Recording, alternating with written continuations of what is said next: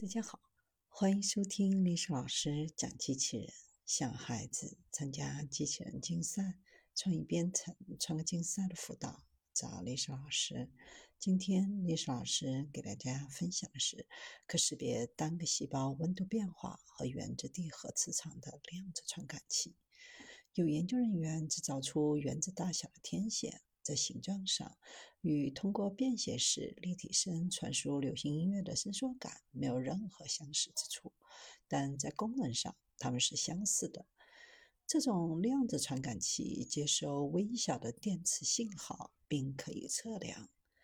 这种新型的量子传感器可以识别人体组织单个细胞的温度变化，还可以识别来自地核的磁场。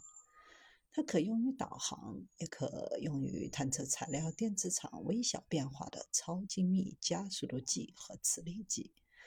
如果把这些量子传感器想象成一个原子尺度的探针，可以让我们对磁场的真正局部变化敏感并测量，还可以扩展测量来探测宏观的磁性特性和其他物理参数，比如机械应变和温度。利用原子的量子特性，在自然界的最小尺度上来显现，以及对外部干扰的敏感性，这些量子传感器有非凡的准确性和精确度，比传统其他的传感器看起来更好用。